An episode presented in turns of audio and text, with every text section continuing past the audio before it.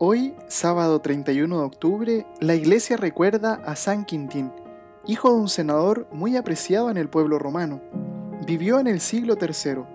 Su deseo más grande era hacer que muchas personas conocieran y amaran a Jesucristo.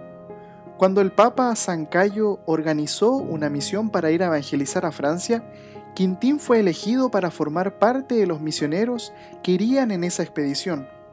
San Quintín ayudó a que los templos cristianos estuvieran cada vez más llenos de fieles, por lo que los sacerdotes paganos se quejaron ante el gobernador, diciéndole que la religión de los dioses de Roma se quedaría sin seguidores si él seguía predicando.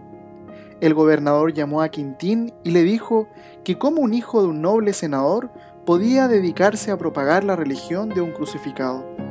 Él le respondió que ese crucificado ya había resucitado, y ahora era el rey y señor de cielos y tierra, por lo que para él era un honor mucho más grande ser seguidor de Cristo que ser hijo de un senador.